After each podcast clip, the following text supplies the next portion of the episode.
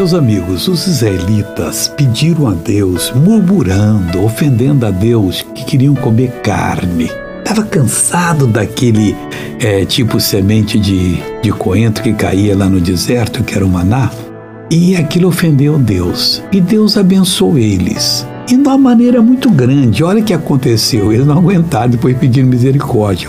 E choveu, é, Salmo 78, 27. E choveu sobre eles carne como pó, e aves de asas codornizes, eu, eu falei codorniz, como areia do mar.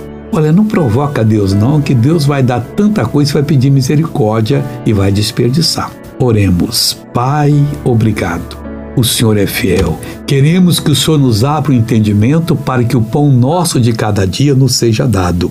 E aí nós vamos determinar tomar posse em nome de Jesus. Amém.